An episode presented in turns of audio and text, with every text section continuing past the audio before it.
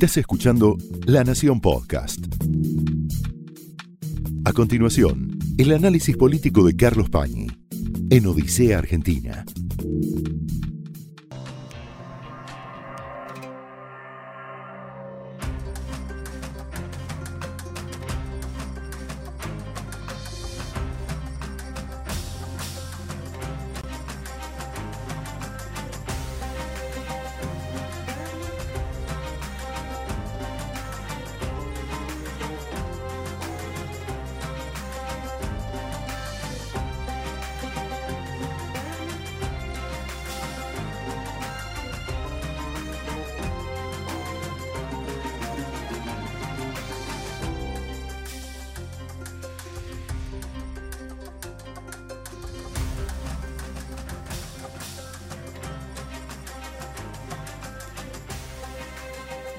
Noches, bienvenidos a Odisea. Y Alberto Fernández las buenas noticias desde América Latina le llegan solamente, como a todos los argentinos, desde el fútbol, obviamente por el triunfo frente a Brasil en el Maracaná, que él no pudo festejar del todo, y ahí habrá que seguir desentrañando cuál es la relación entre el presidente y el deporte, entre el presidente y la AFA y la selección de fútbol. ¿Por qué? Porque ha habido una alianza histórica entre triunfos deportivos y aprovechamiento político de esos triunfos. Alberto Fernández lo intentó, se comenta que estaba listo el helicóptero en Olivos para llevarlo al predio de la AFA en Ezeiza al predio Julio Grondona. No pudo ser. ¿Por qué?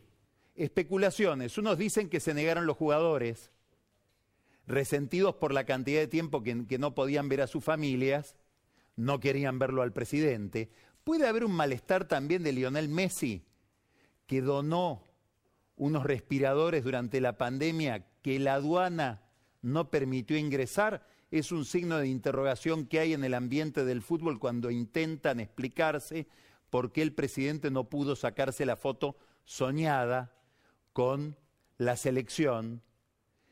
La otra tiene que ver con la relación ya más de poder entre el gobierno y la conducción del de la AFA, de la que depende el seleccionado, Chiqui Tapia, que llegó a la conducción del fútbol de la mano de su suegro, de Hugo Moyano, de Macri, de Daniel Angelici, que tiene una enemistad especial con Alberto Fernández, inducida por dirigentes de Argentinos Juniors, el club al que pertenece Alberto Fernández, y que estaría motivando esa enemistad una inspección de justamente la Inspección General de Justicia que podría cuestionar la última elección de Chiqui Tapia como presidente de la AFA que se hizo por adelantado. Todo esto forma parte de la política, porque Tapia es un hombre del mundo de la basura. Tiene negocios importantes en la AFA. Algunos dicen que a través de testaferros. Tiene negocios importantes con socios en la AFA que están ligados al mundo de la basura, como su suegro o ex suegro Hugo Moyano. Y hay una figura ligada a todo ese mundo que es Diego Santilli, muy cercano a los Moyano, candidato en este momento en la interna de Juntos por el Cambio de la provincia de Buenos Aires, de la que después vamos a hablar. Estas son las noticias que le llegan al gobierno desde el fútbol en relación con América Latina. Las que llegan de la política son desagradables para la situación de Alberto Fernández, que dijo no saber qué pasa en Cuba. Dijo, no sé lo que está pasando en Cuba, lo único que sé es que los bloqueos son malos. Es decir, lo que pueda pasar en Cuba tiene un solo responsable para Alberto Fernández, que son los Estados Unidos, con cuyo canciller viene de entrevistarse su canciller, Felipe Solá, en Italia, en la reunión del G20. ¿Por qué es interesante esta afirmación? Porque es la afirmación del que no quiere saber. Una de las formas de la complicidad en política es no denunciar. La otra, más sutil, es no preguntar para no tener que denunciar.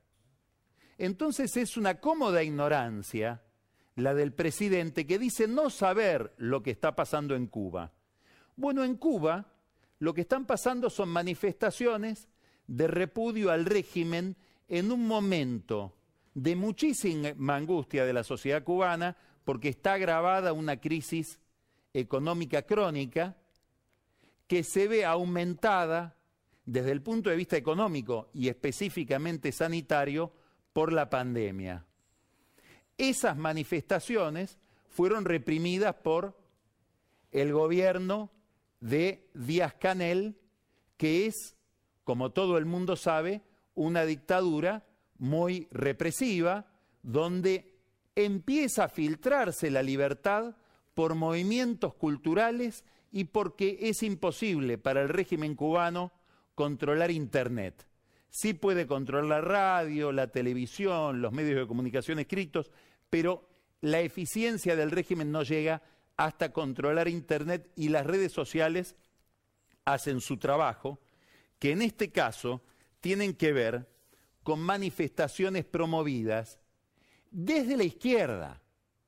Y esto es curioso que alguien como Alberto Fernández, que se autodenomina un liberal de izquierda, o se autodenominaba un liberal de izquierda, lo desconozca, porque hay bibliografía sobre lo que está pasando con la disidencia de izquierda en Cuba desde hace mucho tiempo. Mire la tapa de este libro. Se llama Silencio Cuba. Lo escribió Claudia Gilb. Ahí usted lo puede estar mirando. Y es un libro del año 2010, ya tiene 11 años. Un libro que describe desde una perspectiva de izquierda cómo es la morfología de un régimen tiránico. Las manifestaciones empezaron en una localidad que se llama San Antonio de los Baños, abajo, en el sur, suroeste de La Habana, hubo una represión oficial que fue denunciada ya por la Comisión de Derechos Humanos, por la Comisión Interamericana de Derechos Humanos, y esto como decíamos, se inscribe en un contexto económico muy dramático que se vive en Cuba, como se vive en muchos otros países, solo que en Cuba la situación económica es más grave. Hubo una caída el año pasado de más de ocho puntos del producto, una reforma monetaria, una reforma monetaria que intenta resolver un problema tradicional de la economía cubana. No sé si le suena. Hay dos monedas. Una moneda oficial, el peso cubano, y una moneda convertible con el dólar. El dólar, con otro nombre. Bueno, la unificación de estas dos monedas significó una devaluación importante que pegó en el consumo de los cubanos. Digo, no sé si le suena porque el dólar blue hoy cerró a 179 en Buenos Aires y la brecha entre el blue y el oficial ya es de 76.5. ¿Por qué interesa esto? Porque tanto en Cuba como en la Argentina estamos en presencia de gobiernos muy distintos, por supuesto, los grados de, autoritarismo son incomparables, no se podría ni soñar con que este gobierno argentino se parece a una dictadura, pero sí hay algo en común el argumento para cualquier política y sobre todo para cualquier conflicto, y en el caso de Díaz Canel él se expresa en esta línea, es la soberanía. Toda la explicación que da el gobierno cubano de lo que está pasando dramáticamente en ese país tiene que ver con las relaciones con Estados Unidos, en el fondo con el imperialismo. Ahora, ¿de qué soberanía se puede hablar si no hay soberanía monetaria? si no hay moneda? Si la gente tiene que huir de la moneda en busca de algún refugio, como por ejemplo el dólar, en el caso de la Argentina por la escalada inflacionaria, por el miedo de una devaluación. ¿Qué otra soberanía puede haber distinta o más importante o más sólida, más consistente que la soberanía monetaria? que es una soberanía en la que el gobierno argentino le cuesta pensar, le cuesta razonar en esos términos.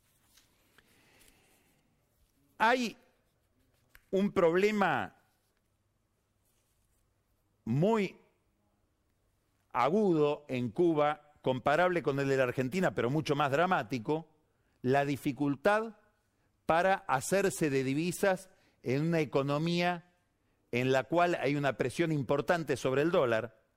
El gobierno cubano resolvió eso habilitando tiendas especiales a las que se podía acceder o a las que se puede acceder para comprar alimentos, electrodomésticos con una moneda convertible al dólar,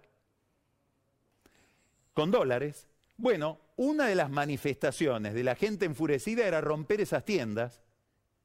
Gente que dice queremos consumir lo mismo que los que pueden consumir en dólares porque reciben dólares por vía de remesas o porque tienen relación con el turismo, que por otra parte por la pandemia está colapsado, y nosotros tenemos que conformarnos con el peso cubano, que es lo que cobramos por nuestro trabajo y no nos da el acceso a ese tipo de bienes, alimentos, electrodomésticos, a los que sí tienen acceso determinados privilegiados.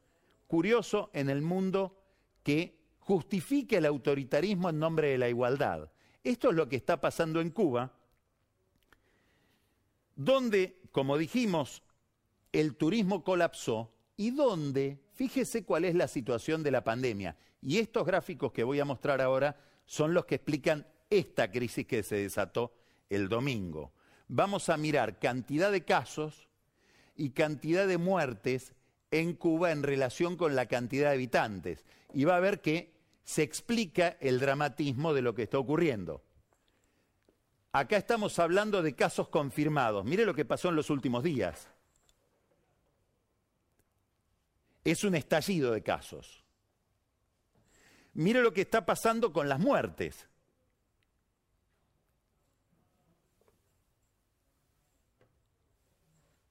Esto es población vacunada, no es muertes.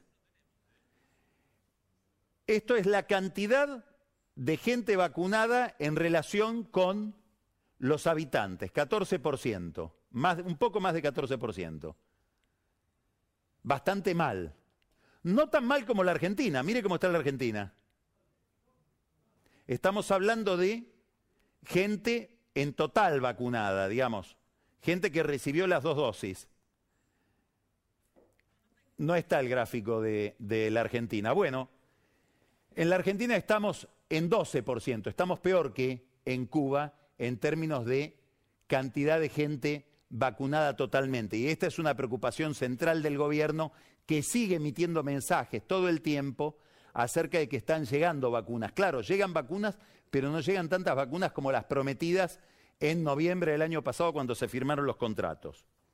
En este contexto en Cuba se abre un movimiento que se abre en el mundo de la cultura, sobre todo en el mundo de la música, y es de gente de izquierda que se queja a partir de una represión especial que empezó a haber en Cuba desde hace aproximadamente dos años en el mundo de la música. Y empieza todo con una publicación, con una filmación en Facebook de un rapero, Denis Solís, que filma cuando la policía del régimen entra en su casa para reprimir el tipo de canciones que él canta.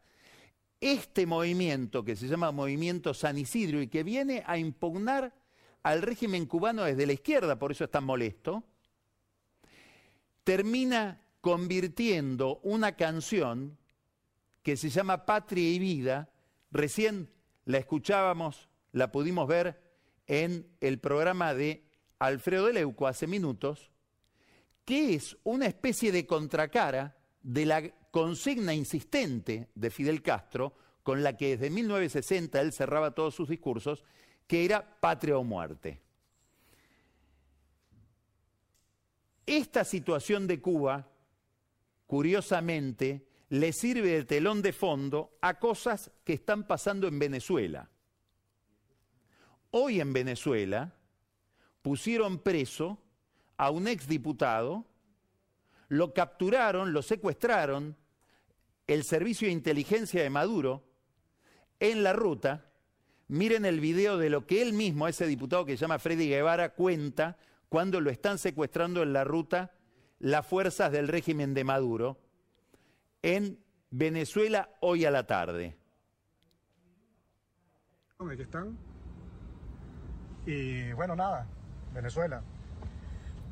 Eh, yo cuando decidí quedarme en Venezuela luchando por nuestro país, lo hice, decidí quedarme en mi país a pesar de, bueno, de todos estos problemas y de la posibilidad de que me volvieran a detener, sabiendo que la, bueno, que estamos en un régimen dictatorial, pero estoy absolutamente convencido de que hice lo correcto y de que voy a seguir haciendo lo correcto.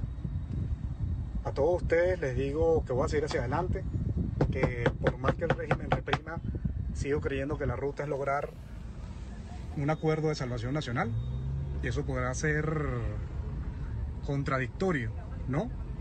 Con lo que uno piensa que debe reaccionarse en este tipo de momentos, porque bueno, porque uno dirá por qué se reprime o por qué negociar con una dictadura. Y no es porque uno quiera, es porque uno cree que es la solución para salir de, la crisis de Venezuela. Yo asumo, no sé qué irán a inventar ahora, eh, sigo aquí transmitiendo y les digo a todos con mucha convicción que estoy convencido de que hice lo correcto, de que voy a hacer lo correcto. Y bueno, aquí tratarán de llevarme a la fuerza. Un abrazo Venezuela, trataré de mandar más mensajes. Y bueno, estoy aquí en plena autopista.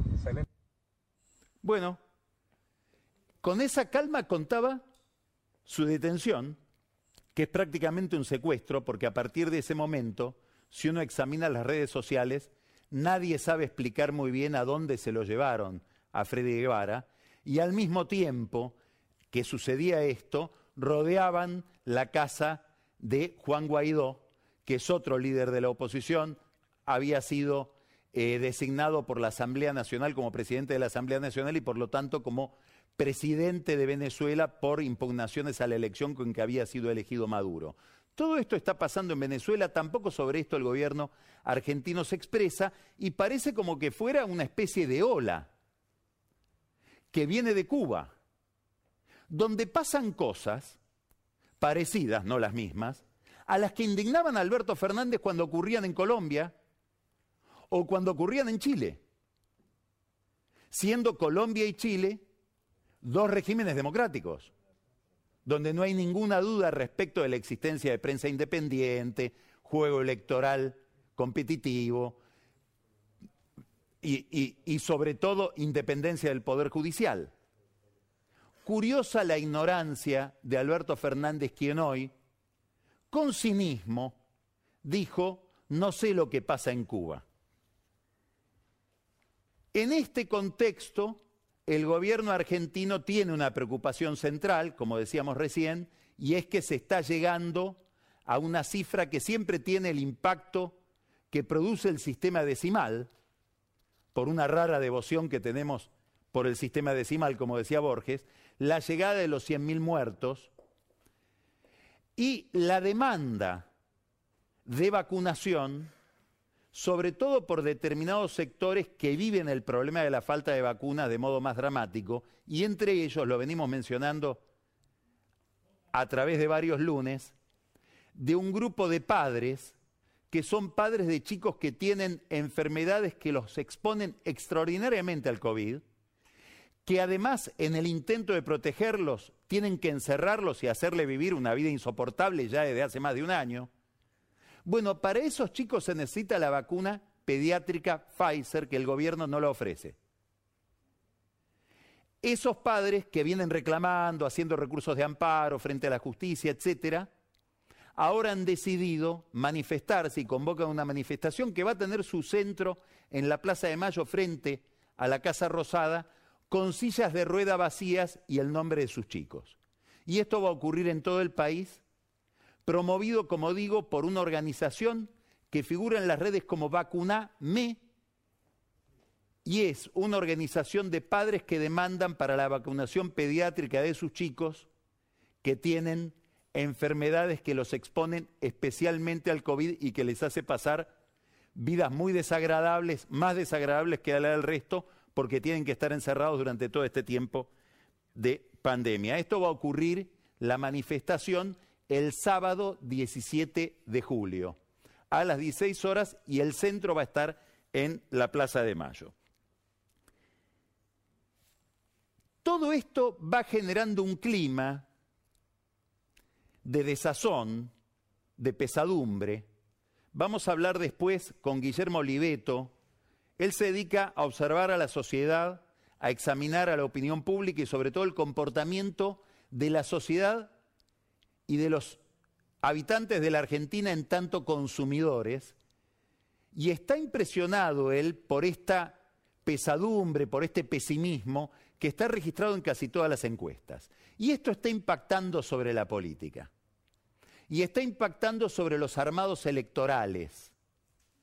Ya estamos viendo todos estos días, esta semana es una semana especial porque se definen alianzas, hay que definir la oferta electoral en términos de alianzas y por lo tanto de candidaturas ligadas a las alianzas, estamos viendo la reorganización, una especie de, reconfiguración de Juntos por el Cambio. Macri desplazado, activo, pero desplazado del centro de la escena, la reta tomando el protagonismo, tomando decisiones, por ejemplo, traerla a Vidal de nuevo a la capital federal y armando en la ciudad un frente con el radicalismo que empieza a tener una conducta especial también. Esa reimportación, digamos, o repatriación de Vidal, que desde la ciudad había ido a la provincia de Buenos Aires y ahora vuelve, produjo el desistimiento de la candidatura de Patricia Bullrich. Hablamos de eso el lunes pasado. Patricia Bullrich enojada con Macri. Ella cree probablemente con mucho derecho, que Macri, que fue quien más la alentó para que se postulara como candidata a diputada y enfrentara a Vidal, la dejó sola y se fue al Mediterráneo. Bueno, la reacción de ese enojo es que Bullrich, Patricia Bullrich, se postula ahora como candidata a presidente, no tanto para molestar a la reta, sino más bien para ir por el electorado recalcitrantemente antikirchnerista que sigue a Macri. Y además de este juego, que es un juego interno del PRO, Vidal, Bullrich, Larreta, Macri, aparece un radicalismo que impulsa una nueva figura. Estuvo recién hablando con Alfredo Leuco, Martín Tetaz, a, quien ustedes conocen, porque es columnista en distintos programas periodísticos, inclusive en La Nación Más, con Luis Majul.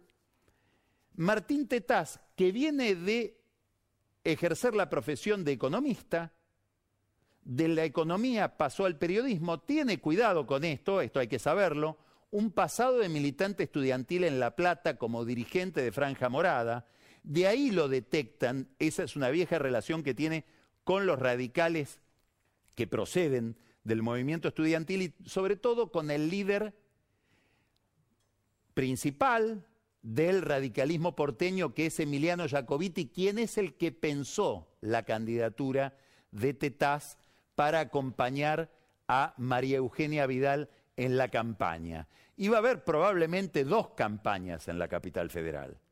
Una campaña de Vidal y paralelamente una campaña de los radicales con Tetaz, que quieren mostrar una cara nueva, que no viene enteramente de la política, aspirando a retener una posición que los radicales miran desde hace tiempo en un pacto no escrito con la reta y posiblemente un pacto amenazado con la reta por la presencia de Vidal en el distrito nuevamente, que es el pacto que indicaría que Martín Lustó, otro economista incorporado también por los radicales hace más tiempo a la vida del partido, Martín Lustó se convertiría en el sucesor de Larreta como jefe de gobierno de la ciudad de Buenos Aires en el 23.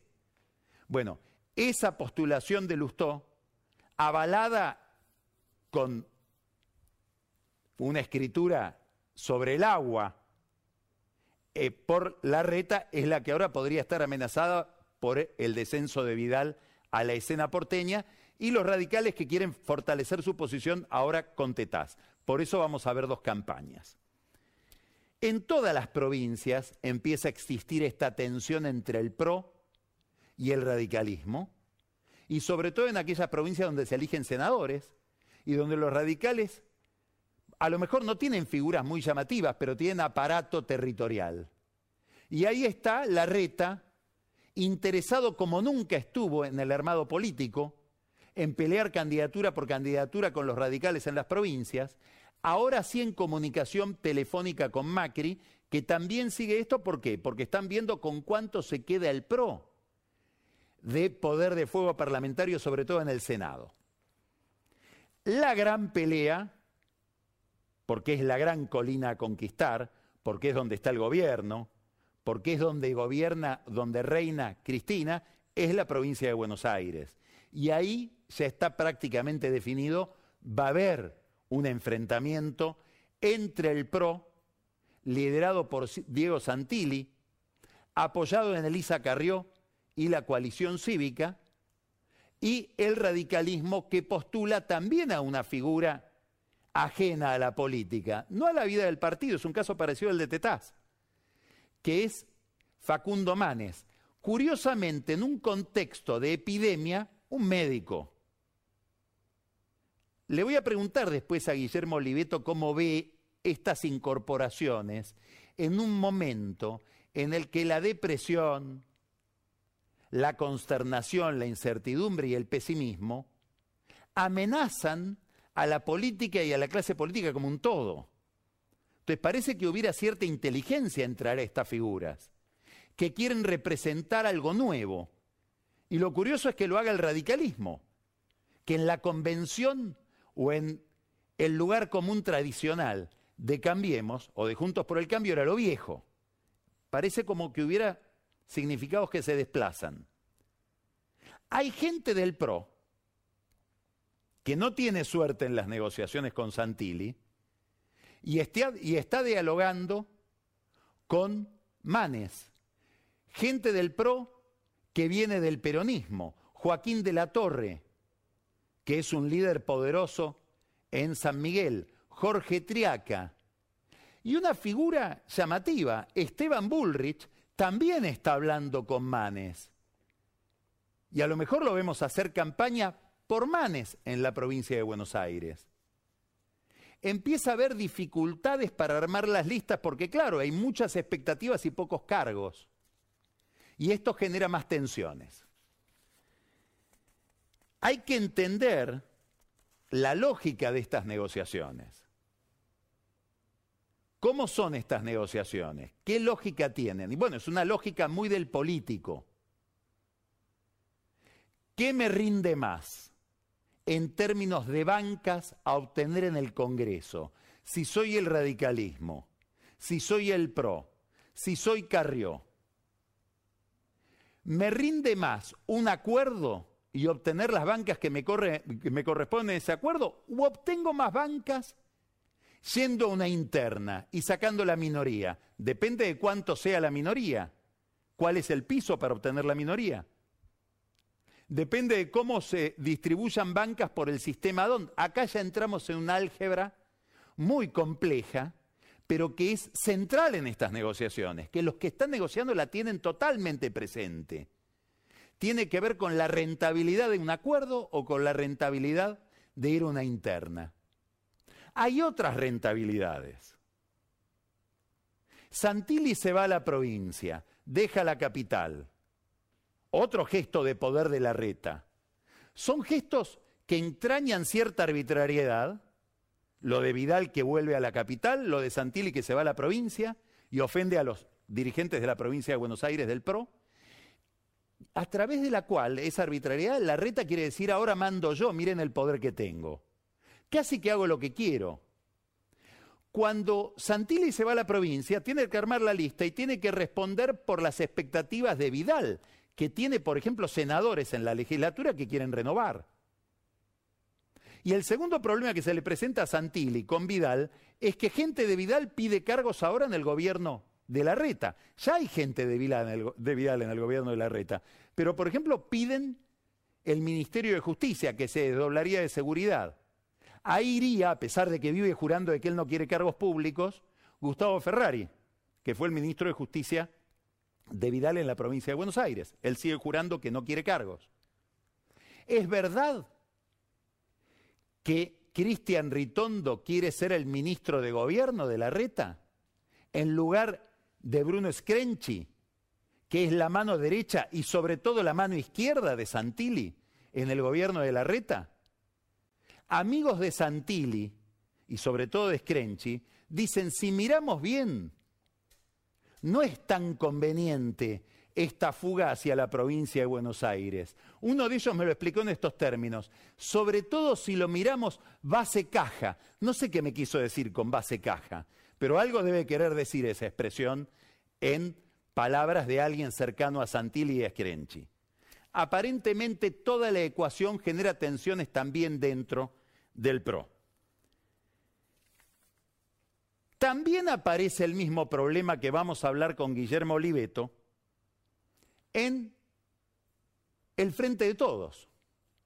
Y alguien muy perceptivo, como Cristina Kirchner, también está mirando este clima de desazón que hay en la opinión pública.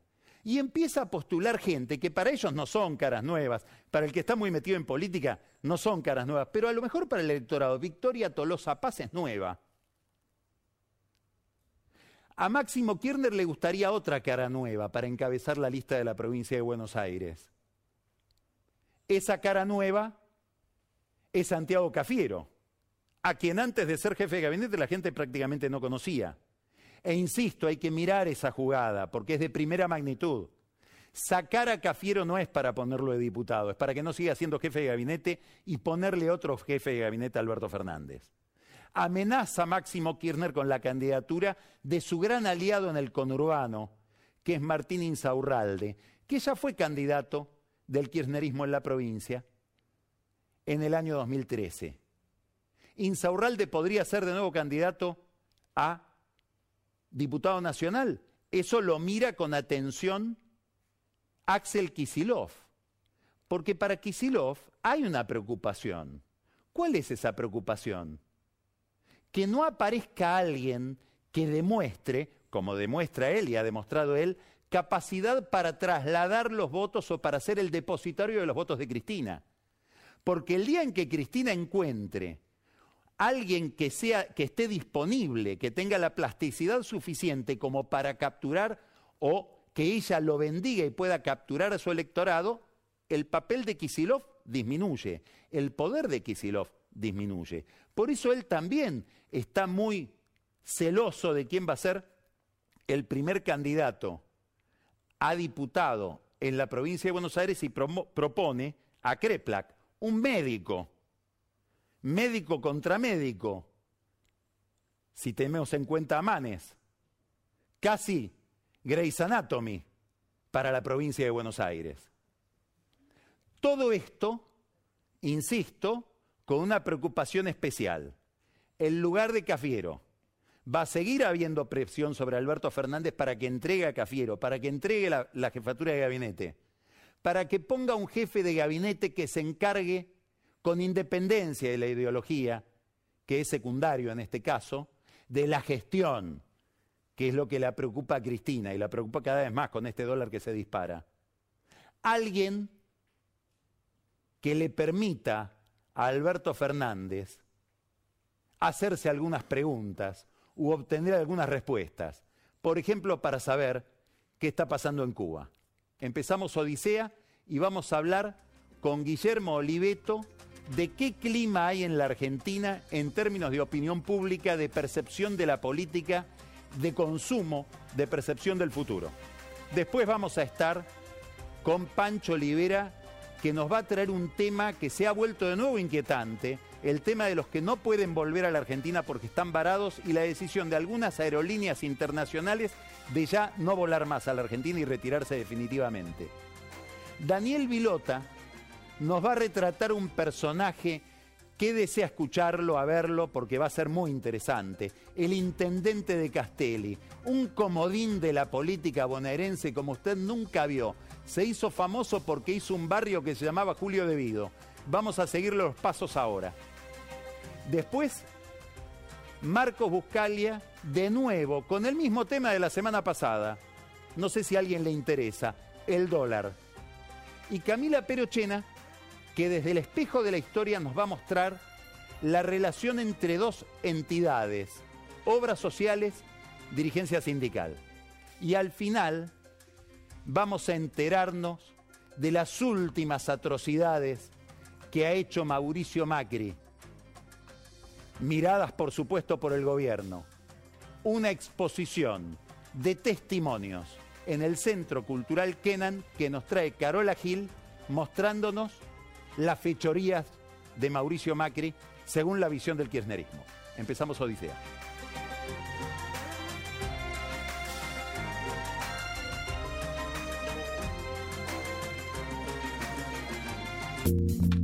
Estás escuchando La Nación Podcast. A continuación, el análisis político de Carlos Pañi en Odisea Argentina.